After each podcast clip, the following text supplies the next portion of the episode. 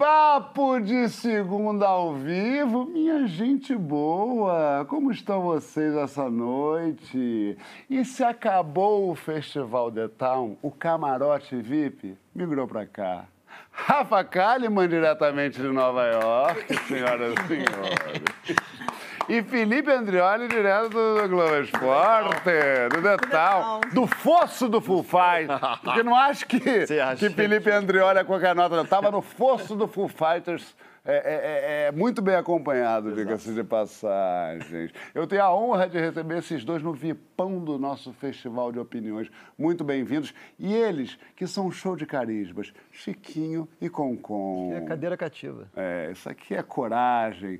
E a gente começa falando do caso do ator, do, do ator Vitor Meniel, que foi espancado por Yuri Moura Alexandre. Isso foi na portaria do prédio do Yuri e depois do encontro que eles tiveram. O porteiro presenciou a cena violenta inteira, mas não ajudou nem buscou ajuda. O agressor está preso e o porteiro foi indiciado e autuado por omissão de socorro. E nosso debate é sobre isso, sobre essa ideia de, de omissão. Quando não agir é criminoso e, quando é, e quando é autoproteção. O que é ser omisso e o que é ser invasivo?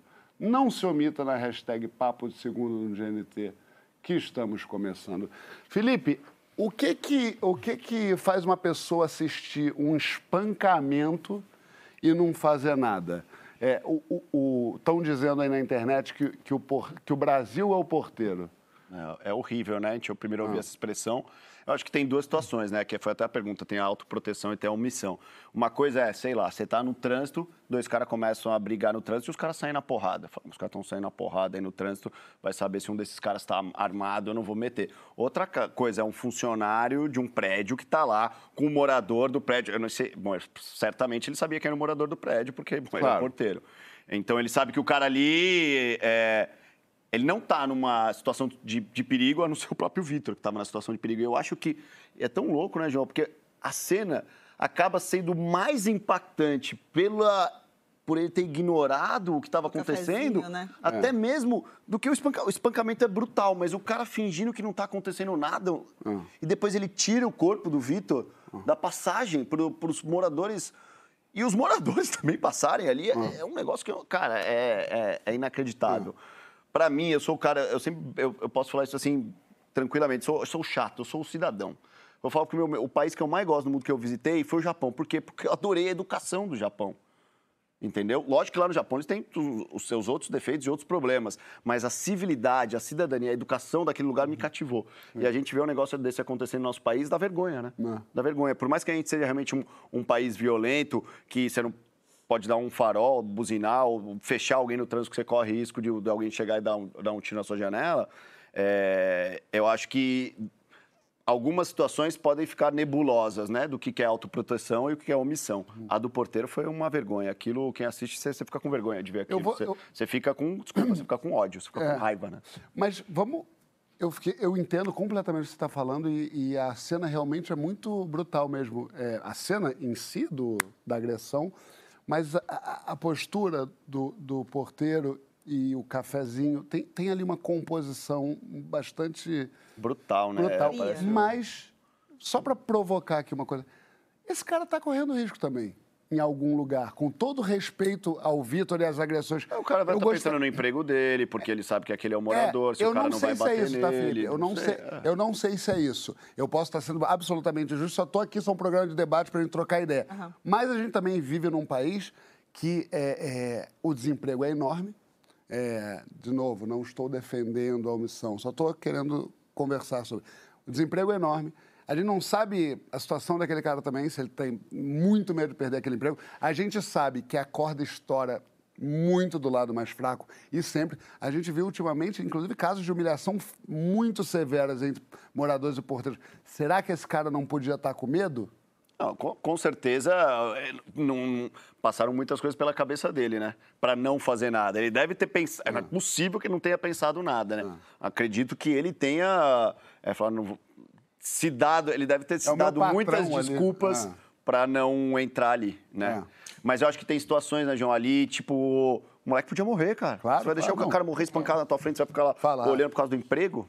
É, eu, acho, eu acho que é mais, mais profunda, assim, a frieza dele é assistindo aquela cena, fala muito. Não é uma, uma pessoa que estava Sem entre saber o que fazer. impasse de, Ah. nossa, se eu fizer alguma coisa eu vou perder meu emprego, porque É. realmente isso, isso é real e Existe. é legítimo, mas a frieza dele com aquela situação, assistindo aquilo ali e, tomando o café dele, nada mudar diante daquilo, É. acho que fala muito sobre ele, assim, a normalidade com que ele tratou aquela situação mostra como para ele aquilo, aquilo é, é normal e, e eu, eu, eu fico me perguntando onde foi na, na nossa cultura, não sei se a gente pode falar que é só Brasil, tá? Eu não, não tenho esse conhecimento, mas onde foi na nossa cultura que, que se perdeu esse lugar de, de acolhimento da dor mesmo, assim, de ver Empatia. é. Como que eu não pego o telefone para fazer o mínimo, que é ligar Hum. para a polícia? Como que eu não, não tento pelo menos falar, para? Ó, vou ligar pra polícia. Você não quer se enfiar lá pra não tomar uma é porrada? Fala, olha, cara, eu vou ligar pra polícia, tá passando. É. Ó, não faz. Fala alguma coisa. É, assim, eu acho que vamos voltar à violência para quem cometeu a violência. Claro, a omissão, claro, mas é, é, tem um, também um caso de um sujeito também que também é onde se perdeu. A mesma pergunta que a Rafa fez. Onde é que a gente chegou num ponto onde um cara dá 40 socos na 32. cara, de dois socos, na cara de uma pessoa e vai pra academia dar uma malhada? Deixa eu te falar uma coisa, para a gente entender mais esse conceito da omissão de socorro, vamos ouvir a Lázara Carvalho, advogada especialista em resoluções de conflito e chefe do gabinete da Secretaria Nacional de Justiça. Ela vai explicar para a gente melhor. A omissão de socorro está prevista no artigo 135 do Código Penal e consiste em que alguém, a pessoa que se omite, podendo prestar assistência a uma outra pessoa que esteja, por exemplo, ferida ou num grave risco iminente, não o faz. Ainda que tenha condições. Quando nós olhamos para o caso concreto do que aconteceu no dia da agressão ao Vitor, o que nós podemos perceber pelas imagens é que o porteiro é uma pessoa já idosa, de pequena compleição física, e isso tudo pode ser analisado dentro do processo e ser considerado por- pelos julgadores que ele não cometeu o crime de omissão de socorro, porque para que seja omissão de socorro é importante que a pessoa tenha condições de socorrer a outra pessoa sem colocar em risco a pró- própria integridade física ou a própria vida. Talvez se o porteiro, um senhor de idade, tivesse ali tido qualquer conduta de tentar separar a- a- a- as pessoas e tirar o agressor, ele também poderia ter sido ferido. Há sim um detalhe que a gente não pode negar, é que no mesmo artigo 135 que fala o que é o crime de omissão de socorro, também prevê que pode ser considerado omissão de socorro também quando a pessoa tem condições de socorrer o outro, por exemplo, chamando as autoridades. Quando você também não, não aciona a polícia numa situação como aquela, você pode incorrer sim no crime de omissão de socorro. O limite entre a autoproteção e a omissão de socorro é realmente uma linha muito tênue, principalmente porque nem sempre a gente tem condições de, naquele exato momento, fazer a análise de até onde vai a nossa responsabilidade em socorrer aquela pessoa. Em outros contextos também, nós estamos meio que acostumados com aquela ideia de que a gente não deve meter a colher, que a gente não deve interferir, porque a gente não sabe exatamente o que está acontecendo para aquela pessoa ser agredida ou ser ofendida. Mas é algo que nós precisamos, como sociedade e como pessoas, fazer uma reflexão muito profunda de até que ponto nós vamos aceitar estar na inércia. Então, quando nós olhamos para qualquer situação em que a gente possa de alguma forma intervir para evitar que uma pessoa seja ferida ou seja ofendida ou sofra qualquer tipo de discriminação, a gente tem que se posicionar como pessoas mesmo a fazer tudo aquilo que está dentro da nossa possibilidade para impedir. Nada nos impede de procurar é, autoridade policial, de chamar outras pessoas e de usar todos os meios que nós tivemos ali à mão para poder realmente dar a assistência que aquela pessoa que está numa condição de vulnerabilidade precisa naquele momento. Incrível. Incrível. É, Chico, é, do ponto de vista ético, por que, que a omissão é criminosa? Então, eu ia falar um pouco, eu gostei muito da fala dela, acho que ela cobriu vários pontos, assim, com muita precisão, muita lucidez, assim. Eu vou um pouco arrematar, assim, eu acho que a distinção principal a ser feita é todo sujeito tem obrigações morais. A obrigação moral é uma obrigação de prestar socorro a uma pessoa que está sofrendo violência ou é, impedir que essa violência se, né, aconteça. É, isso é uma obrigação moral, tá? Mas isso deixa de ser uma obrigação moral se a situação de violência ou de violência iminente envolver algum risco à integridade física da pessoa, entendeu? E nesse caso, se você ainda assim age para impedir essa violência é, diante do risco da sua própria integridade física, tem um nome para isso nas teorias ou da física, justiça. Ou... ou física, ou material, material, você sofrer alguma consequência severa por causa disso. É, foi bom até você ter dito isso, que isso é, isso é um tema muito importante, que a gente não vai ter tempo de discutir aqui, mas em casos, por exemplo, de ditaduras ou uh, sistemas em que o sujeito é obrigado a realizar uma tarefa que é uma tarefa criminosa, porque senão ele vai morrer. Ser, vai morrer. Ou vai ser muito duramente torturado. Como fica o julgamento, né? Eu entendo que assim, ne, enfim, esse é um Uhum. caso especialmente complicado, nem vou entrar. Mas voltando, né? Eu diria, eu dizia que a, que a teoria da justiça tem um nome feio, mas bom para esclarecer, que são atos supererrogatórios, que é quando o sujeito age em favor de outrem, mesmo diante de ameaça à sua integridade física ou profissional. É o que popularmente a gente entende como heroísmo. O que, que são os atos heróicos? São aqueles atos que, em favor do outro ou da comunidade, ultrapassam a sua obrigação moral. Entendeu? Mas a principal distinção é essa. Se você não tiver sob qualquer ameaça à sua integridade e recusar socorro, recusar eh, se posicionar para impedir uma situação de violência, você está falhando com a sua obrigação moral. Se tiver tempo aqui mais tarde, eu, falo. eu já vivi todos os tipos de situação. Assim, eh, fui vítima de pessoas que não me socorreram, amigos inclusive. Quer falar o nome? Já- Mandar um beijo? Pois é. Já, já socorri, é, já socorri e já me vi numa situação em que a minha integridade estava Ameaçada. ameaçada e hesitei.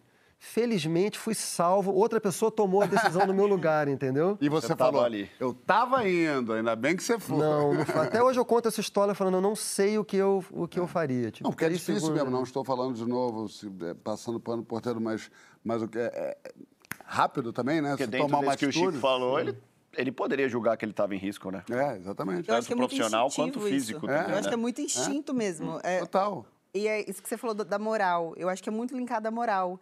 É, O instinto de proteção ao outro tá é muito ligado aos meus valores, né? Sim. Eu, eu se eu vejo um, uma- um homem, sei lá, apanhando na minha frente e aqui- se aquilo não me agride, não agride a minha moral, se, se aquele ato é, é tão normal para mim, eu, eu não vou fazer nada automaticamente. Mas se me agride, é, é impossível você ver uma cena. Eu, queria ou- destacar- eu acho esse ponto da Rafa importante. A gente até conversou hoje mais cedo sobre isso, assim, que a- às vezes a pessoa alega, uma pessoa que não socorre ou que vai embora, a pessoa pode alegar, ou outra pessoa pode justificar esse ato dizendo, mas foi a primeira reação dela, não teve tempo para pensar. Eu considero que a sua primeira reação diz muito sobre o, você. Exatamente. o que é a sua estrutura moral. Exato. É. Exato. A sua estrutura moral é aquilo que você está preparado para fazer imediatamente. É isso. Então, em geral, eu não É você justificaria. sem filtro.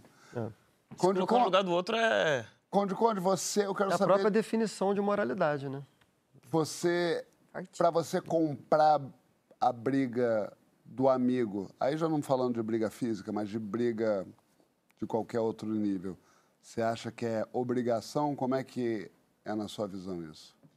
Eu acho que a gente tem que entender qual que é a situação que o amigo se colocou ali, né? Também. Eu vim de uma filosofia na quebrada que eu cresci, que é quem não pode errar é nós.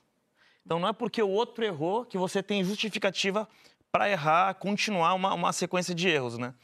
E assim, falando de amizade, na minha opinião, qual que é a função do amigo? Não é apenas acolher e o famoso passar pano.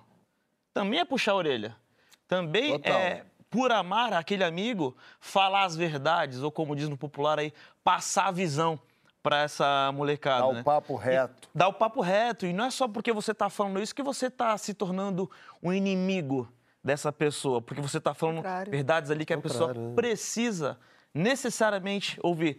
E a pessoa também ouve porque ela te ama, ouve porque também tem uma abertura, tem um afeto ali por você. Então, acho que o amigo tem essa função de puxar a orelha, mas ao mesmo tempo também tem a função de acolher, né? A gente mudou um pouco aqui o, o, o, o assunto, a gente não está falando de uma agressão, de uma briga física, É. e se posicionar, e às vezes não tem nem, já que a gente mudou o assunto, não tem certo e errado. De repente uma confusão no trabalho, ou então uma fofoca, alguém falou da vida do outro, é uma situação que não tem um certo e errado. Eu acho que Eu passei por uma dessas esse fim de semana. Du- duas amigas minhas que brigaram e eu entendi absolutamente as duas. Não tinha. Falei, eu entendo você, entendo. Falei para as duas, entendo você, entendo você. O teu jeito fez essa situação virar o que é e o teu jeito fez a situação virar o que é.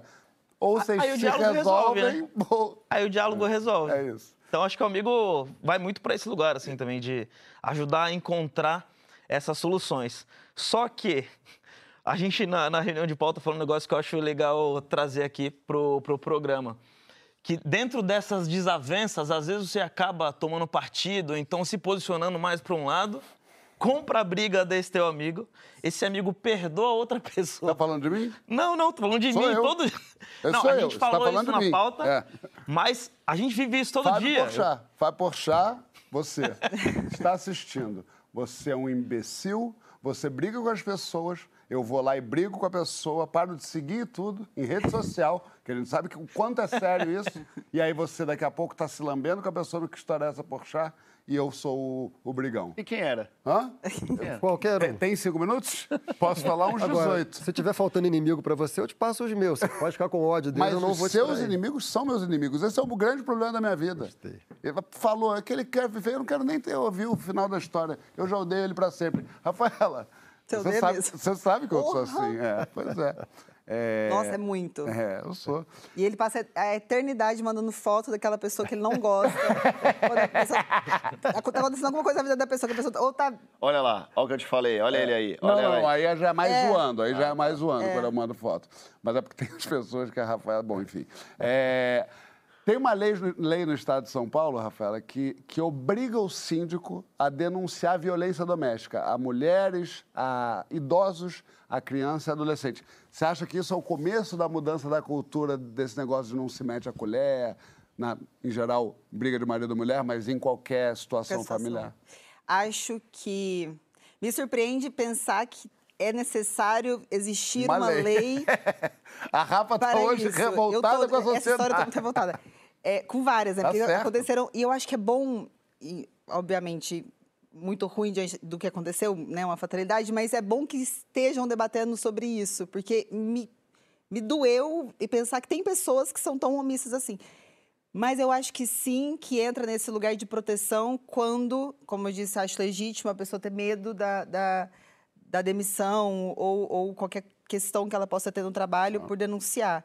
Então, eu acho que, que protege, de alguma maneira, ali, da pessoa fazer isso, da pessoa pegar o telefone, fazer o básico de pegar o telefone e denunciar e, e tentar parar alguma coisa que, que esteja acontecendo. É porque não é, só, não é só medo. Quando eu levantei aqui o porteiro que a possibilidade de Sim. ter sido um medo, uma coisa de, de, de um abismo social imenso, muita gente é omissa porque é omissa, porque fala, deixa aí, problema deles, eu não vou me é meter. Você vê, né, João? Acho que essas coisas acontecem é, em, em situações muito mais simples. A gente vê isso, que eu acho que aí sim, infelizmente, tem a ver com uma característica do brasileiro, que às vezes tem vergonha de lutar pelo que é certo.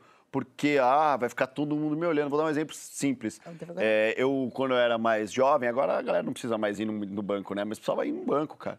A gente ficava, na fila do banco, tem 10 caixas, tem dois abertos, e tem lá umas velhinhas esperando em pé, uns tiozinhos, uma mulher com o filho no colo, e ninguém fala nada. E eu pegava e ficava, ô, ô, vamos aí, vamos abrir os caixas aí, galera. É o banco, vocês têm dinheiro. E ficava todo mundo. Sou Nossa, essa quem é pessoa." esse cara? Brother, tô lutando por todos nós aqui, todo mundo vai andar mais essa fila abrir, entendeu? O cara é um, eu, Felipe Eduardo é um sindicalista. eu, eu era. eu- a, a Rafa disse que eu sou o Arnaldo César Coelho do trânsito. Porque eu fico, ó lá. Vai entrar na direita e não vai dar seta. Olha lá que bonito. Olha lá, parou na fila Nossa, dupla. esse Pô, é esse muito carro aí veio sem seta, né? É. Ela quer morrer porque ela aguenta, porque é chato. Ou né? seja, não dirige no Rio de Janeiro. Né? O carro no Rio já vem sem itens de série, que é sem seta. Não tem Já deu seta. ideia pra gerar os conteúdos em cima disso aí, hein, cara? Andreoli, o, o, o nosso técnico da seleção brasileira não se omitiu.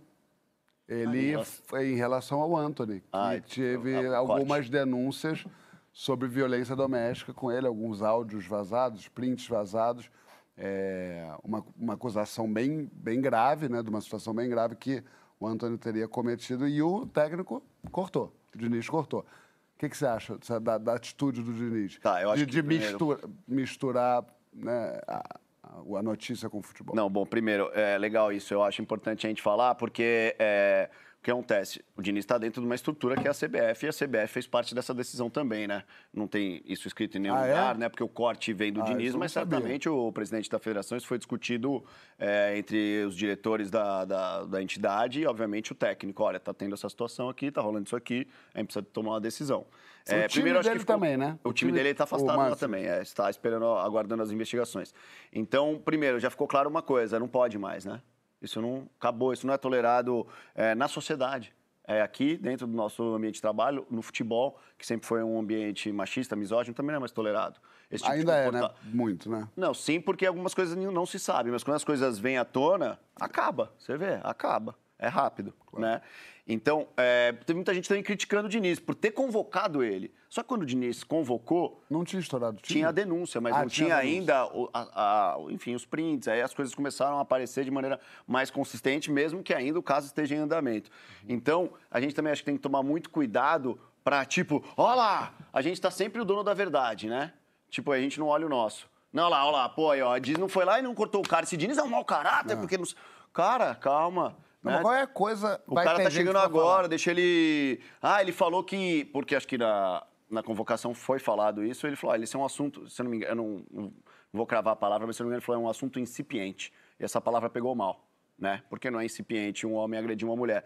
Mas o Diniz está chegando, é a primeira coletiva dele como técnico da seleção brasileira. Não quer dizer que ele apoia e bater em mulher, ou que ele não liga, ou que nada. E- e o nem- cara, calma. E né? nem que ele Vamos tá ter um co- pouco de calma. É assim, também tem que ter uma responsabilidade, nem que ele tá condenando, porque ele não tá ali para Exato, jogar. porque não É, tá O que eu acho que o Diniz fez foi, e a CBF, é, ó, história esquisita, segura. É, não tem Vamos cabeça ver- pra jogar também, né? É, Porque vamos- um cara desse também não é, tem mesmo cabeça se tivesse, eu digo, a seleção vai esperar isso ser resolvido, é o correto, né? esclarecido.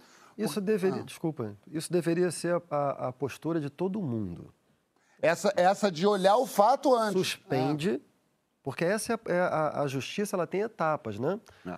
Se você faz uma denúncia contra alguém, você- essa denúncia vai ser examinada. Se se considerar que há material suficiente, a denúncia vai ser aceita e aí começa uma investigação. Então, assim, hoje em dia o que a gente mais vê é a pessoa no, num estágio inicial, todo mundo já mete o dedo, já condena a pessoa. Isso. Então, a atitude Ah, esse correta... Diniz passou pano, calma. Ou, ou, ou- ou não só o Diniz, Talvez as pessoas um absurdo. envolvidas no conflito também. Não, não, mas o que eu acho que eu- Suspende. é que eu Chico, a gente, que a gente fala muito nisso, que é o seguinte, o caso do Anthony, o pouco que eu vi, é claro, eu não sou ninguém para julgar, mas para mim ele, ele agrediu e tal, eu estou falando aqui sim de maneira muito irresponsável, mas pelo que eu vi, desculpa se eu estiver sendo injusto.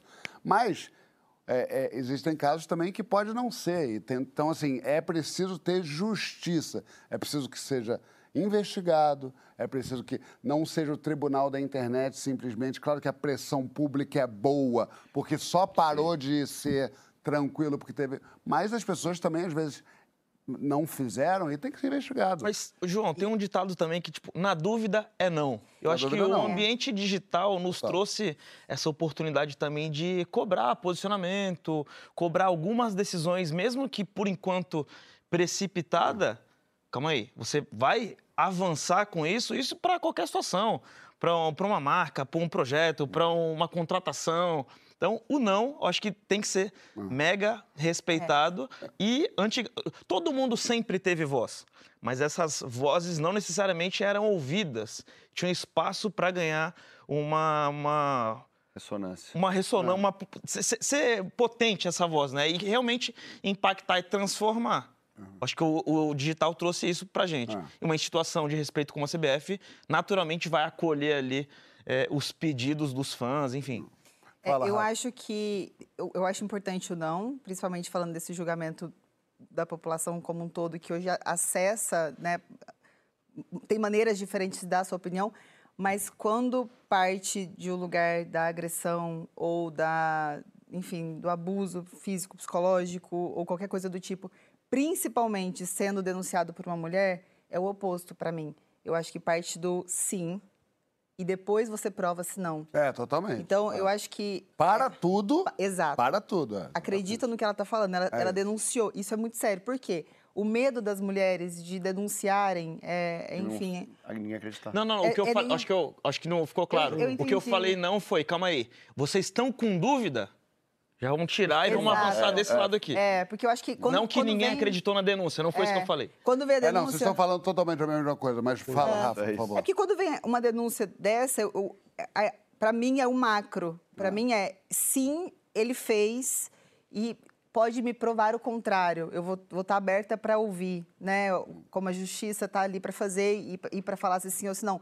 Mas é importante a gente levar em consideração cada denúncia e dar credibilidade para ela. Acontece de ter denúncias que não são reais, acontece. Isso acontece, sim, acontece. Mas é uma parcela muito pequena e o fato de desvalidar isso causa na mulher muito medo de denunciar. Então, E essa é a maneira que as pessoas que, que endossam esse tipo de comportamento, comportamento usam para desconsiderar as coisas que as mulheres Exatamente. falam. Não, mas teve lá a moça do Neymar que não Exatamente. fez, sei o que. Tudo bem, mas isso é é uma. 0,1%.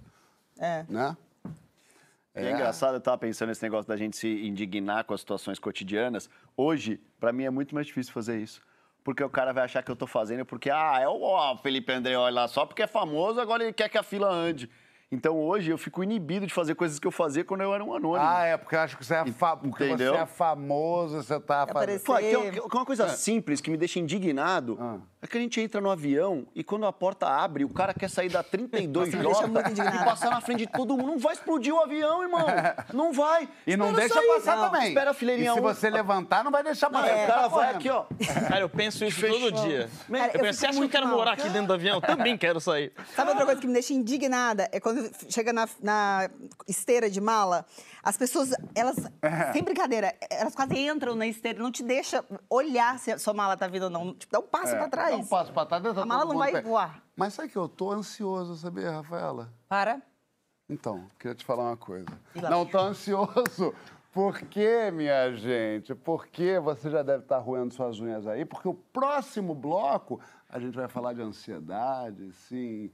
Vai na hashtag Papo de Segunda no GNT e, e conta se você sofre por antecipação ou se você é do tranquilito, daquele calminho. Vem ansioso. Vem que, ansio... vem, vem que esse bloquinho já vai começar. Tchau.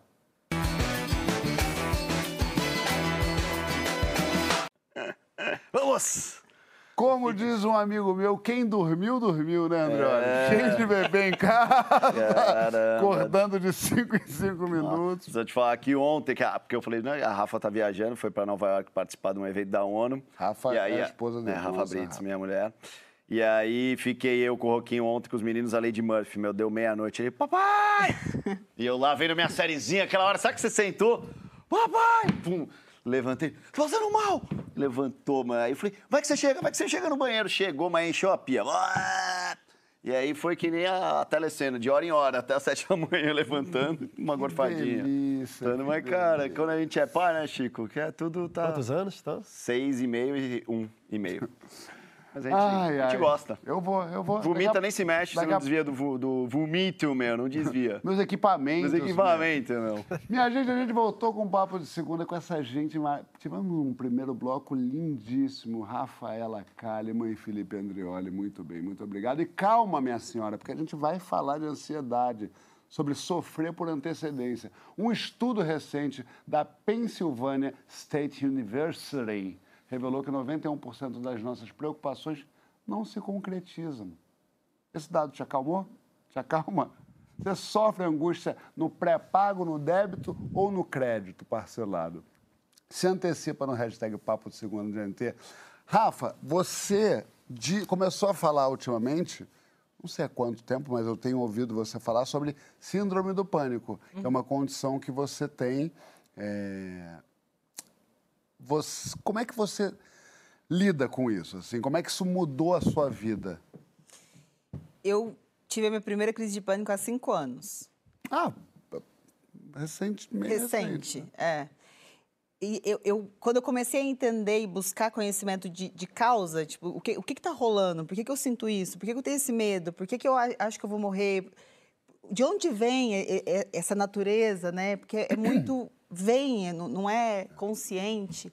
É, eu acho que eu aprendi a lidar com essa dor num lugar um pouco mais... Até um pouco sagrado, talvez, para mim, assim, Como assim? sabe? Quando vem, é, hoje, eu tenho mais consciência de mim, eu, eu, eu me olho mais, eu me sinto mais, eu tento entender por que, que naquele momento aquilo está acontecendo e o que me estafou a ponto de chegar a esse, esse lugar. É, onde está onde tá a deixa, né? Onde está o, O gatilho. O gatilho. É que, é que quando a gente fala gatilho, a sensação que eu tinha no começo era que algo, é, aquilo sempre ia me, me causar crise de pânico ou não fazer. E não é assim. Tem, às vezes eu vou ter uma crise com algo e aquilo nunca mais vai me dar crise. Às vezes eu vou ter com uma outra coisa que nunca aconteceu antes. Então não tem um gatilho específico. Mas ter conhecimento do que me causa isso, as, as sensações que eu tenho hoje, é pa- faz passar um pouco mais menos severo, sabe? Dói um pouco menos. Mas é, eu, eu- a minha vida é baseada um pouco nisso, assim. Como, É, por quê? porque eu constantemente estou em estado de alerta. Eu não, não consigo relaxar. Nunca. Não, porque você não quer sentir aquilo. Tenho fases que eu sinto mais, Se você fases estiver que com eu... quatro amigas na tua casa. não- Não, não, que eu fico o tempo todo pensando tá. naquilo. Mas eu entendo que em algum momento eu estou no detal e pode Ah, tá. acontecer. É, e tem o medo de ter medo, né? O medo de a, a- a possibilidade de você passar por aquela dor, aquela sensação horrorosa, já dá medo, né? Já, já dá já medo. pode dar um gatilho. Ela dá medo, ela dá culpa. É. Culpa como? eu sinto culpa, não é num lugar racional, quando eu tenho uma, uma crise, porque eu sinto como se eu fosse fraca, como se eu fosse frágil, porque a gente escuta o tempo todo, ai, não, vai passar, ou respira, isso, isso é coisa da sua cabeça. É, Desvalida um pouquinho esse lugar, então vem um sentimento de culpa de tipo, putz, eu sou fraca não consigo lidar com isso aqui. Não, muito, muito distante disso. Pelo contrário, eu sou forte demais por conseguir lidar com isso. Então tem um sentimento de culpa, um pouco de vergonha sobre. Acho que por isso as pessoas falam pouco sobre a, a crise de pânico, sobre a depressão, sobre a ansiedade. Tratava mas... muito tempo como frescura, né? Exato. Justamente porque a gente não consegue entender que não é racional. Eu não, eu não consigo escolher ter ou, ou quando eu vou ter. Mas é isso, eu vivo em estado de alerta. Eu estou numa festa, eu penso, eu chego lá, eu penso, se acontecer aqui, onde vai ser o meu refúgio? O que, que eu vou fazer?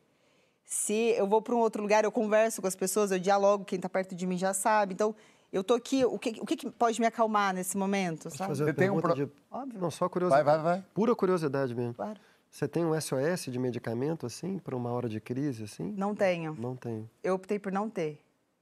É. Eu acho que são cada um eh, trilha um caminho. é, Eu vi a minha mãe ser completamente dependente de, de remédios a vida toda. E eu, eu tenho buscado incansavelmente métodos e, e maneiras de desvendar e abrir essa caixinha né, dentro de mim para tratar disso com mais leveza. Eu não acho que o remédio ele, ele pode amenizar ali naquele momento, sabe? Mas é, ele me coloca numa zona de conforto, talvez. De Você tem algum protocolo que você use quando uma crise aparece? a respiração. A respiração é a, a chave de tudo. É, água me acalma muito, muito. Conexão com água, tomar banho, eu vou para o chuveiro. é, às vezes, ter contato com a água e ir para o mar, alguma coisa do tipo, me acalma muito. É, música me acalma muito. Eu vou buscando Coisinhas falar que com pessoas me acalma muito. Mas você já coisas. conseguiu um ganho, então, assim, uma espécie Já. de... de- Você abre um espaço ali dentro da crise, né? Assim, de... Chico, falar sobre isso já é o maior ganho de todos. É, claro, não ter vergonha, assumir, falar com tranquilidade. Que é muito- expor seu monstro, né? Eu, É. eu sinto que a minha maior, a minha maior sombra é essa dor. Você você escancara esse monstro que está aqui dentro. Então, falar sobre isso, conseguir verbalizar isso, explicar também o que sente, que é muito difícil explicar. Eu lembro que no começo as pessoas falavam, mas por quê? O que, que você está sentindo? Por que, que você está assim? Eu me machucava. Em alguns momentos eu che- chegava a tentar me sufocar, porque eu achava que, que ter outra dor me tiraria aquela dor. E, e conseguir chegar num lugar de, de controle, assim, por mais que eu não deixe de sentir, mas eu tenho um lugar de controle, de verbalizar e falar, estou tendo uma crise agora. Eu, eu, isso me acalma também. E, além de verbalizar isso é muito bom para você, é muito bom para todo mundo que está assistindo para entender que não é frescura, que é um problema que existe. No Brasil tem assim, muitos casos, grande parte da população sofre, é um problema muito real. Andreoli, você é do tipo que sofre ansiedade, é, é, é, pensa no problema antes dele chegar, ou o cara tranquilão zen que fala, ih, daqui a pouco eu resolvo. Engraçado, porque quando é pessoal, pra quem não sabe, eles mandam né, a pauta pra gente saber um pouquinho do que a gente vai falar. Eu fiquei pensando, pô, eu sou tranquilo. Eu falei, não, cara, sou ansioso. eu fiquei pensando, né? Porque aí você é Primeiro, porque eu acho que às vezes a gente tem dificuldade de ter essa autoanálise, né? Da gente ver como a gente é. A gente, isso que a Rafa falou que é importante, né? Principalmente numa situação crítica como essa, de você conseguir sair ali, se olhar um pouco. Como é que eu vou me acalmar? Como é que eu vou melhorar? Como... Eu sou um cara muito ansioso no trânsito, que é, até comentei aqui, porque é isso, eu quero É uma que todo mundo ande do vida. jeito que eu ando. Tá- é entendeu? questão Ah, eu dou vida certo, também. todo mundo tem que dar certo. É, é uma questão da minha vida. Então, eu- o que, que eu faço? Eu vou trabalhando isso. Como é que eu comecei? Podcast. Aí comecei a ouvir podcast. Aí eu vi um podcast sobre a história grega. Meu pode perguntar o que você quiser. Fui ouvindo durante a pandemia ainda. Foi um pouco isso, assim. Eu fiquei ouvindo um podcast sobre noites gregas. Tinha que ficar recomendado aí, o professor maravilhoso, professor Moreno. É, Aí, quando o trânsito voltou, a pandemia né, diminuiu, o trânsito voltou, cara, aquela estresse do trânsito voltou. Aí, podcast, comecei o quê? Ouvir discos de cabo a rabo. Entendeu? Eu vou pegar o disco e vou ouvir da música 1 à música 12. Esse aqui, ah, esse que disco. Porque eu preciso me concentrar naquela outra coisa que não o trânsito. Eu preciso só dirigir, mas não posso me concentrar no trânsito, porque aí senão vem a loucura.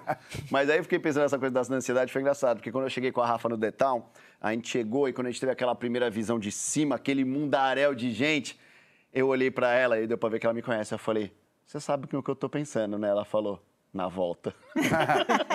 Ansioso, não. Vou, tô Não, pensando, o cara é muito organizado. É, Você tá eu falando muito sou. organizado. Aí Eu a sou. desorganização das pessoas acaba te Exato, eu sou muito atrapalhando ali um pouco, né? pragmático, as coisas no mesmo lugar, a coisa. Tipo, você entra no meu carro, cara, que coisa E eu maravilhosa, não tem nada fora do lugar. pensando, eu sou tranquilo. E aí você entra no carro da Rafa Brits, irmão, passou um furacão naquele carro, bicho. Você anda com coisa até aqui pra dirigir, você tem que ir aqui, ó, malandro. Ah, mas esse é o papel do marido. É, Limpar o eu carro, arrumo, eu limpo o carro dela inteiro. É. A cada rodada que eu entro no carro dela é pôr gasolina, porque sempre tá no menos um da gasolina, né? E tirar os lixos do carro. Mas ela faz muitas coisas bem mais difíceis por mim, então tá zero a zero. Professor Chico, ensaísta Chico Bosco. Esse assunto me interessa tanto, João. É, eu sei. Ô, Francisco, a gente se conhece É, há um pouco. conhece, eu, né? sou eu sou a sua Rafa Brito, se você é o meu Felipe Andreoli. Você me olha, eu já sei o que você está pensando. É, dá para definir esse sentimento, a Dá, ansiedade? dá para definir. Sabe só uma bobagem? Eu lembro que eu tinha uma brincadeira com meus amigos na adolescência que era defina ansiedade sem usar a palavra ansiedade. E era dificílimo pra gente, assim. A gente, ficava, a gente tinha uma brincadeira, que era uma época que a gente falava muito de ansiedade, porque todo mundo tinha, não era síndrome do pânico, mas as crises de ansiedade que, que davam. Fala, Francisco. Não, começando pela borda, é, as pessoas tendem a confundir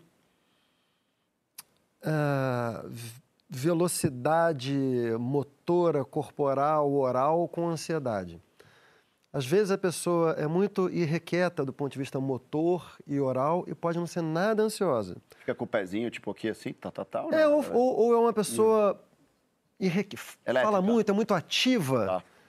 tal, aí parece que... E pode não ser nada ansiosa. Eu, por exemplo, eu sou, eu sou uma pessoa que, que eu acho que transmito muita calma, É. tal, não sei o quê, tenho uma certa lentidão. E eu sou uma pessoa ansiosa. Não sou uma pessoa severamente ansiosa. Mas sou uma pessoa ansiosa. É, eu acho que é o, o- traço que mais me que mais prejudica o meu bem-estar pessoal, assim. E tem uma coisa que eu considero que é, que a ansiedade é o talvez o, o principal afeto do século XXI. Assim, primeiro, ela está os afetos, assim como as doenças, eles são históricos. Eles têm uma dimensão que você é capaz de reconhecer afetos e doenças em, em, através de séculos e de milênios, mas tem especificidades assim. Então, por que considero que a ansiedade é, é, talvez o principal afeto? E não por acaso, né, Francisco? A gente vive num mundo que gera ansiedade Exato, então, o tempo inteiro. Então, em primeiro lugar, porque vivemos em sociedades capitalistas e a lógica do, capitalista, do capitalismo é exatamente a mesma lógica da ansiedade. Então, definindo o que é ansiedade, eu considero que a ansiedade é, uma, é antes de tudo, uma preocupação. Tá? O que é uma preocupação? Uma preocupação é uma espécie de deslocamento do sujeito no tempo. Você não está no presente. A ansiedade é uma espécie de déficit de presente. Você está psiquicamente num tempo um pouco mais à frente, se preocupando, projetando coisas que você considera que vai acontecer. O Felipe me fez pensar agora que a situação do trânsito é uma situação especialmente desafiadora para quem é ansioso, porque o trânsito te obriga a um estágio de aceitação do presente quase ao ponto da imobilidade. Literalmente, é. você está ali parado. É mais fácil para o ansioso estar em movimento de alguma maneira você está encontrando um impulso psíquico seu que é de estar mais Pega à frente. Tem um caminho mais longo só porque se movimenta, né? Só porque se é. movimenta, exatamente. É, é um então, ca... Eu tenho uma dificuldade, eu fico, eu fico mais ansioso no trânsito também, acho que em geral as pessoas. É. Então, em primeiro lugar, a coisa do capitalismo. Com muito lugar para pensar nos problemas que você não pode resolver por estar ali. Pois é. E, e quando você define, falou isso do, do não estar presente, nossa sociedade tem vários elementos que você vive não estando presente. Rede social. Pronto, e... nós somos realmente uma dupla. É. é, o, é. o, que eu ia falar. O outro grande é. fator ansiogênico do nosso tempo é redes sociais. Né? A rede social produziu em nós uma compulsão à ocupação. A gente não suporta mais nenhum tipo de vazio, Posso, ou seja, aquilo que nos obrigaria a estar plenamente no presente sem alguma atividade. Tá Ninguém suporta mais. E a velocidade né? das redes sociais, porque tudo a acontece, a atualização é muito rápida, é. a comparação na rede social. Eu achei, eu achei, eu achei valente, assim, corajoso o modo como você está encarando o seu, a sua ansiedade, porque você se você recusou, é, você está querendo uma, você está tentando combater a coisa no tempo mesmo, porque o, o remédio e eu, por exemplo, quando tenho ansiedade de noite, não consigo dormir, eu tenho um SOS ali, que recorro com frequência, tá? Mas acho bonito, assim, que você esteja querendo tentar se colocar no presente, né? Você, você não remediar o problema. É, porque, o, o, o, de fato, o remédio é. é um disfarce, né? Ele não mexe nada na, na causa ali. Mas, enfim, é... só para terminar, assim, o que eu acho que é mais difícil na ansiedade é que a ansiedade ela pode estar relacionada a um objeto definido. Então, às vezes, às vezes a gente sabe por que está ansioso. Sei lá, terminei um livro, entrego para o meu editor. Enquanto ele não me responde, estou ansioso, porque eu estou atrelado a uma expectativa no futuro. Então, realmente, eu estou projetado naquele futuro. Mas isso é uma coisa circunstancial que todo mundo tem. Eventualmente, o cara vai responder, vai passar. Se não responder, também vai passar, porque entendi que não aconteceu. Outras vezes, não tem objeto, né? Isso que eu acho que é mais difícil, assim, quando, quando a ansiedade é uma preocupação difusa. Tem, tem alguma compressão no seu peito, você está projetado para frente e você não sabe por que, que é. Aí é mais difícil combater em formas severas leva a pânico e tal. Né? Total. Conde, é, essa coisa da pessoa que é ansiosa por você, Sabe aquela pessoa que fala assim, isso não vai dar certo, isso é muito arriscado, não vai não. Isso é, isso é torcida contra ou isso é, sei lá, cuidado da pessoa com você? Acho que depende de quem vem essa, essa mensagem, né? Mas eu gosto de tratar como se fosse um cuidado, assim. Inclusive, na formatura, eu tenho um instituto chamado Instituto Condzilla, e aí pediram para eu falar ali no, no, na formatura tal. E aí eu falei, galera, eu queria que vocês olhassem com muito cuidado, muito carinho, o frio na barriga. Porque isso é um, um, um tipo de medo, uma preocupação que deve ser aliada à nossa expectativa, né? Eu gosto de tratar esse friozinho na barriga aí como algo para a gente validar, dar o double check, porque a gente quer que as coisas aconteçam num tempo e não necessariamente elas acontecem como a gente gostaria. Então, acho que um pouco do meu papel dentro das atividades que eu faço assim é tentar, não significa que eu consigo fazer a gestão dessa ansiedade da turma que está caminhando ali junto comigo, né? Eu gosto de experimentar muita coisa, mas eu procuro muita referência, eu procuro respeitar as pessoas que já passaram por onde eu estou querendo navegar ali Pessoas naquele que mar correram para você poder andar, né? Quando Exatamente. Que, como diria o Preto Zezé, era tudo Mato. mato, agora já é, é agronegócio, né? O Preto Zezé fala muito isso. Então, muita gente é, trilhou esse caminho, então eu vou seguindo essas orientações. E como a gente acaba formando uma molecada super jovem, de periferia, que está no digital, que tem essa ansiedade, que acaba se medindo um pouco pela régua do outro, Tal. a grama do vizinho é mais verde. Opa, calma aí, essa atividade aqui eu sei que demora um certo tempo. E, eu, e não, não necessariamente trabalho. Vou dar um outro exemplo aqui. Eu perdi 20 quilos. Eu demorei sete meses para perder 20 quilos. Pô, então eu vejo alguns amigos querendo perder esses 20 quilos em dois, três meses. Cara, você vai se machucar. Não desce pro play sem a ajuda de um né? profissional. Tem Então, processos. é, não é nem, exatamente, não é saudável. Então, respeitar o tempo que as coisas realmente levam para acontecer, eu acho mega importante e fazer a gestão disso, né? Eu até falei isso aqui algumas outras vezes, que a única coisa que eu tenho mais medo assim é de não dar tempo. Por um único motivo, porque a gente calcula que vai levar um tempo e não necessariamente acontece nesse período, né? Às vezes leva um pouquinho de mais, Não mais de pode tempo. ter o quê? Ansiedade. Exatamente. Sabe que na, época, na época do CQC, quando, o CQC fez sucesso muito rápido, né? Foi um negócio assim, eu, eu, eu brinco, foi meio bitomaníaco, assim, porque em três meses era uma coisa de, ah, tipo, eu era o cara da rua, aliás, você trabalha na Band, né? Já, já te vi na TV Cultura e de repente era o CQC. Não sabia que era o Felipe Andreoli, né? Era mais o CQC. E eu fui o último a fazer merchandising, o último a fazer propaganda. E aquilo me corroía, bicho. Eu falava, meu, os caras fizeram propaganda com aquele lá e não fizeram com. Pô, fizeram com aquele outro agora. Até chegar a minha vez de fazer a propaganda.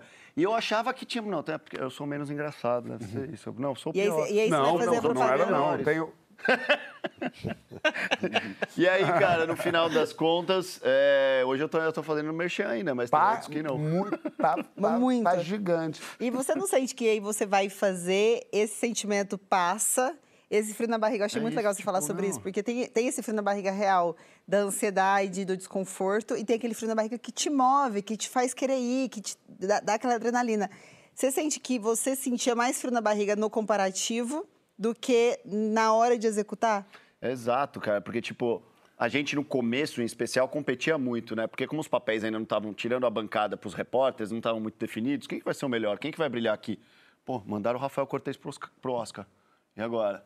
Ah, pô, eu fui pra tal viagem. Eu fazia muitas viagens internacionais porque só eu falava outras línguas, então eu já tinha essa vantagem.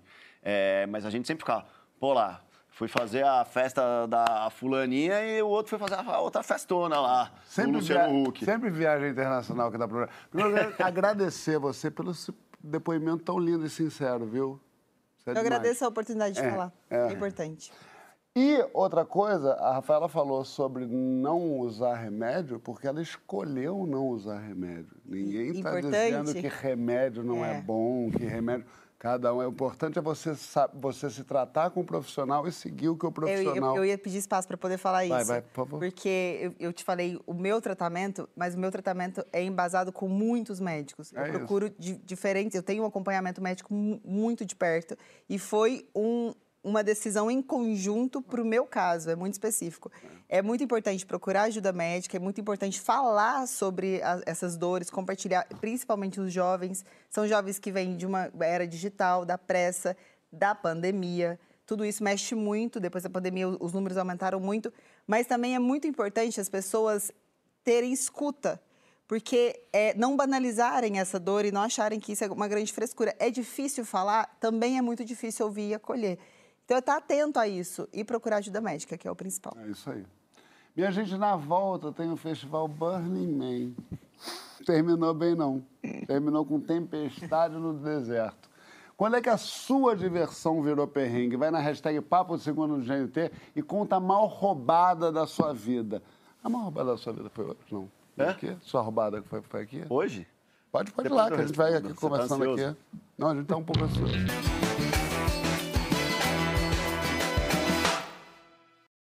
Estamos de volta com Rafaela. Que você fez? Rafaela. Sim. Olha, gente, Rafaela tá aqui hoje, mas semana passada ela estava em Veneza, depois ela estava em Nova York, aí estava agora em São Paulo, agora ela está no Rio. Eu nem vou falar onde ela estava em São Paulo ontem. Mas é o seguinte, sabe onde eu fiquei feliz em saber que a Rafa não foi no Burning Man? Mas poderia ter ido, hein? Poderia. Poderia. fa- O quê? Fácil. Não dorme. Parece que comprou, é, parece que a companhia aérea deu um cartão ilimitado pra que ela e ela não paga. Porque realmente é um negócio de louco, não paga. aberta aí a publicidade, as companhias aéreas, se quiserem. Minha gente, Burning Man é aquele festival que deixou 70 pessoas enlameadas, 70 mil pessoas enlameadas no deserto americano, racionando comida, racionando água, tomando água da chuva, tomando tempestade na venta, tomando chuva de, de, de areia no olho. Uma diverti um divertimento. Não, mas se falarem pra fazer um, um public post lá, eu vou. Nada que um dia. E esse Ó, o- é o Diplo. Diplo, como é que Diplo, e- fala? Diplo e Chris, Rock. Eles pegaram carona, né? Uma Ele tá- camelada, né? E pegaram carona. Ele tava fugindo do Will Smith. Ah, delícia, gente. Curtição. Isso aí passa no rosto. É um self-care super bacana.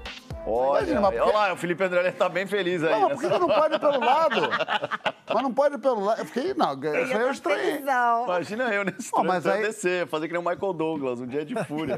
Caraca, você viu? Essa foi uma pequena homenagem pra você, Felipe Andrade. Coisa maravilhosa. Mas não dava pelo, pelo ladinho Eu acho que ali? esse Você ia era criticar? o sonho. O que aconteceu lá era o sonho que o, o- o povo brasileiro tinha que acontecer com as, com as celebridades brasileiras de qualquer festival. É, mas- Porque o uma coisa que gosta mais de ver é celebridades É. dando mal. Vai né, de velho? van? Ó, Agora- agora vai lá atolar. Money Man, né, otário? Olha lá, ela tá com lama na, na virilha. Parabéns. Você é do tipo que leva pessoal pra tipo, de, tipo Burning Man? Jamais, não eu sou Burn- quem não vou.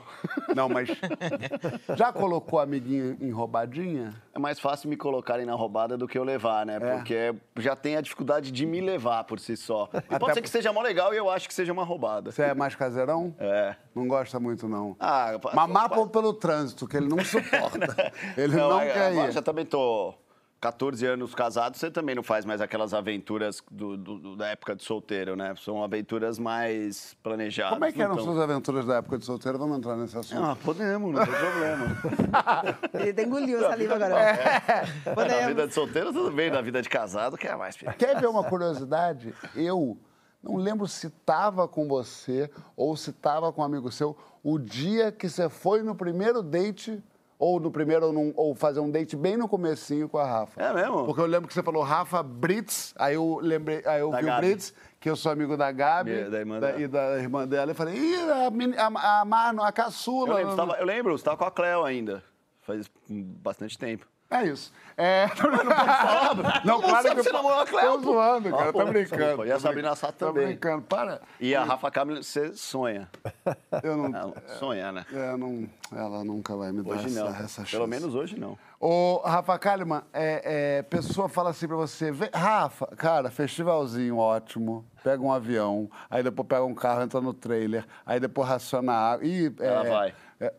Vo- você, que- quem seria da sua lista de amigas a pessoa que, que ia te fazer uma proposta dessa? De roubada rua? Eu seria a pessoa que ia fazer Eu ia proposta. falar isso. Se tiver tocando um sertanejo e um pagode. É. Se tiver sertanejo e pagode, eu faço tudo isso aí. Pego lama, fico lá dentro. Ainda tem essa. Comida. Gente, é uma animação. Eu vou mesmo. É uma Barre- animação Barretão é muito diferente desse perrengue. Mas assim, é 11 dias de festa. Por quê? O que, que, que, que, que você perdeu na noite, Rafaela? Gosto, canto com a minha alma, todas as Ah, E músicas. Outra coisa. Ah. Um, pra mim, assim, o mistério do mundo é que horas Rafa Kalimann decora letras. Isso é uma coisa que eu achei que... Também. Qualquer artista começar a tocar a música, ela fala... E o desejo do teu cowboy que segurou na beira do cavalo e subiu em alto.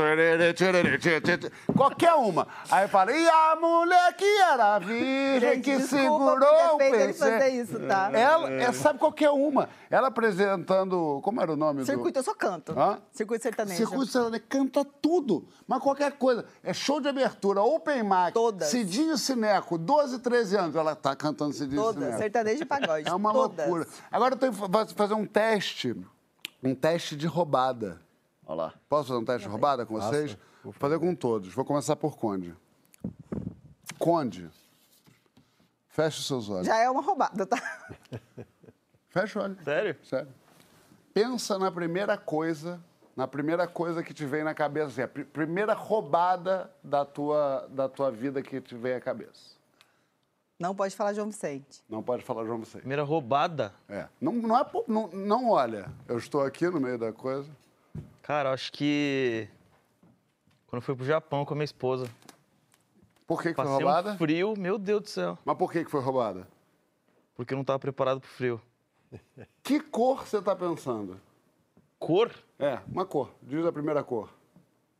Azul. Azul. Que eu tô Me de diz- azul, acho. Me diz assim, dessa roda, quem é a pessoa que você mais gosta? Mais, tem, mais tem a foto. Pensa bem. Cara, eu vou falar só pra contrariar. Ah. Porque ele, eu sei que ele quer que eu fale dele, mas eu vou falar Chico Bosco. Então abre o olho. E parabéns pra você! E nessa data querida, muitas felicidades. Olha aqui, ó. Muitos Gente, ó, Irado, vários irado. condes. Esses Aniversário do. Conde, dia capricharam. 13, minha gente. Aniversário legal. do Conde é dia 13. Aniversário. Olha, dia os bonequinhos, 13. os bonequinhos ficaram sensacionais. Olha aqui, ó. Cara, quem, quem Olha foi o o artista que autor fez da- isso? Fui eu. Fantástico. Engraçado no tempo ali. Pode largar o bolo, O querido. primeiro pedaço vai para. Vai, vai, vai botar aqui. Maravilhoso. cara. Ah, eu Primeiro- quis fazer essa que tá homenagem. co- Ah, tem o Genial. cartão, Conde. Olha que maneiro. Isso aqui eu fiz massa, um a um. É? Olha só. Você é biker, Conde. Demais. sujei meu. Obrigado. Superbiker, Superbiker. Parabéns mesmo. Obrigado, obrigado. Quem foi ele, mano? Sou fã, cara. E tá com uma bunda ótima. Se olhar assim, Parabéns. viu? só perde pro Android. Amém.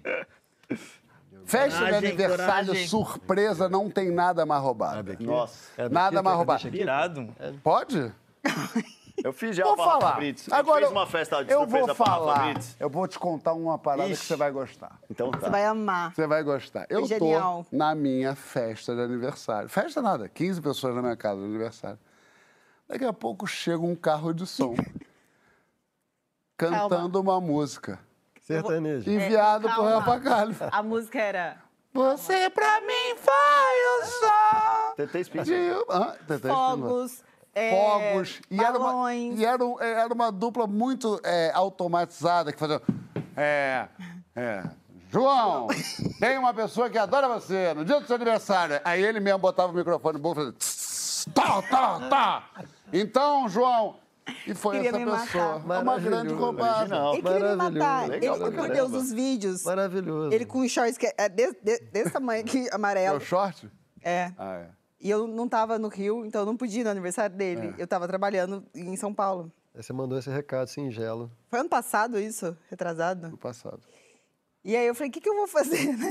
Cara, ele queria me matar. e o Porchat junto, o O Porchat Porchat amava. que ele que me fez ajudou. a. O Porchat que fez a, a conexão. Tem a menor dúvida. Me que levou lá pra disso. cima, um imbecil. Deixa eu te falar uma coisa. Qual foi a sua maior roubada, Francisco? Minha maior roubada? A maior eu não sei, João. Mas recentemente eu passei por uma aqui, inclusive com pessoas aqui do programa. Temos imagens? Acho que temos Eita! imagens. Qual? Temos imagens? Olha aí nós aí. Ah! Isso foi, como é que é o nome? Doce Maravilha. Que Ah, o do Caetano lá, da Tempestade. Show maravilhoso Isso foi- do isso- Transa Isso que foi ele fez. três horas antes do Caetano entrar no Três palco, eu horas já antes. tava assim. Tiveram um problema técnico, né? Que, que estava chovendo no tava palco. Molhadíssimo. Tudo. Com meia hora de festival, caiu uma gota que desceu pela minha espinha e se alojou aqui no. Ali eu perdi. Chama. Ali eu falei, já Agora, era. tem a foto de quando eu tava no Doce Maravilha? Porque eu, ta- eu também fui, de certa forma, no Doce Maravilha, não? Pô, então, o que, que lá, aconteceu? Olha lá eu, ó. O Tem ali eu no meio da o. João, que não suporta uma foto dos amigos, arrumou um jeito de se meter. Eu coloquei a minha cara, porque temos imagens de eu curtindo o Doce Maravilha. A última ali, pessoa que Você fez tava home isso... office nesse dia Hã? aí, né? Produzindo tudo ali. Eu, ta- eu tava. É, vai entrar, Caetano, não vai. Cadê? Cadê aí? Mas tem imagem de eu curtindo o show? Ah lá. Ah, ah, vem. Ah, ah. E eu, falando, eu mandava pra eles assim, ó. Ele mandando- Gente, tá passando na televisão, vocês acreditam? Vocês Eu confesso- Mas eu o problema é festival ou qualquer show mesmo? Meu problema é sair de casa, filho. É de casa, eu sei como é que é. Eu sofro te muito entendo. pra sair de casa. Eu, te, eu, eu, Mas com quantos anos surgiu esse problema? Porque antes você saía. saí, acho que com uns 35. O que mudou, na 30. verdade, foi a casa. Foi a casa. Eu acho que eu saí tanto na minha vida, eu fiz tanta roubada. Eu fui para tanto. Eu era o, o oposto. Eu, eu me lembro, deu com uns 20 anos, eu em casa, assim, falando assim: eu vou passar no Baixo Gás para ver o que está acontecendo. Eu passava de carro aqui, ó. Aí se eu via uma mesa boa, eu parava o carro e voltava como quem está indo resolver alguma coisa. Eu falei, ih, estão aqui! E meio que dava um Sozinho? mole. Sozinho. Que isso, Hoje em dia, tô aqui. As pessoas vão na sua casa fazer a festa. As pessoas vão na minha casa. Conde, sua maior roubada. Meu roubada. Acho que foi essa aí do, do Japão. Fiquei numa fila Ah, é, você falou do Japão, é verdade. Numa fila imensa. na, na Disney, no, do, do Japão. Mas na hora E me eu- liga. eu Fala, não- posso ir pra Disney? Que eu falo que não. Eu nunca tinha enfrentado um frio na minha vida. E aí botei, sei lá, três tricô, dois moletons e três jaquetas, uma por cima da outra, assim. Foi. Cara, não resolveu, não resolveu. E o sonho da minha esposa era ir pra Disney, todas as Disneys do mundo. É, Sabe Cara- que no Orlando tem uma mais quentinha, né? Tem uma mais quentinha que tem Fast Pass, inclusive. Você compra lá e você fura fila. Exatamente. Né? Tipo, É, de então, forma legalizada. legalizada. É, é. Você ia contar a história, você e Rafa Brits. A gente fez uma festa surpresa pra Rafa, né? Pô, planejamos bem pra caramba, pedi pra galera né, estacionar os carros distantes, não não mostrar que tinha carro perto da casa tal, aquele, aquele esquema todo. Eu fui distraindo ela, contando uma história. Quando a gente chegou, tinha aquele negocinho de estourar, sabe? Tá, tá, tá. Abriu a porta, tá, tá, tá, tá. Ai, fiz xixi na calça. Ela fez? Fiz xixi na calça. Porque ela tava. Tomou um susto. Tá, tá, tá, tá. Deu, né? Tipo, o que tá Tadinha. acontecendo? Ai, gente, obrigado, mas eu vou ter que ir no banheiro fiz xixi na calça, já volto. Muito bom, muito bom. Curtiu teu presente, Condezinho? Pô, adorei, cara. As quatro, de- das quatro faces de Condizila, O nariz tá igual. apresentador, qual é o outro? É, é... Youtubeiro, Youtubeiro, bicicletaiolo. bicicletaiolo e sex symbol. Leãozeiro de Cannes. Leão de Cane. O bom. eu Parabéns pro artista que fez isso. Obrigado, produção. Obrigado Grande- grande ideia da produção. Pô, adorei, cara. É, adorei. Muito bem, parabéns. Que esses 28 anos sejam vividos com muita garra e afinco. 28? É verdade. E eu gostei que ele ficou quieto pra, pra mentira passar. 35. Não, já tô raspando aqui pra não mostrar o Eu grisalho. acreditei no 28. É, Eu ga também, é tava gato, passando, registrado com oito. É- é gato do É RG. gato, é gato, é gato. Minha gente, além do aniversário de Condzilla, acabou o programa. Oh. É fim. Rafaela, muito obrigado pela sua Obrigada. beleza, inteligência, talento. Você arrasou. Felipe, Andrioli, obrigado pela sua inteligência e Obrigado. talento. Volto sempre quando vocês me convidarem. Volte sempre. Eu sempre quis vir aqui, você sabe, né? Mentira. Eu assisto muito. Como perder Chico todo, toda segunda-feira. É o que eu É aula penso. mesmo. Agora tu acabou aula, com a aula, minha aula. vida, Rafa. Chico, eu não tô brincando, ele sabe. É verdade. Agora você acabou. Mas que engraçado que nunca falou comigo. Que curioso, né? Eu não falei porque não precisa falar, porque eu não sou é, garoto de recado. Parabéns, Chico Bosco, pela sua essência, pela sua vida, pela sua camisa favorita. Parabéns, Condzilla, por tudo que você conquistou e pelo seu aniversário. E parabéns, Papolucho, por estarem aqui com a gente. E semana que vem, sabe o que, que tem? Mais Papo Segunda. Até lá.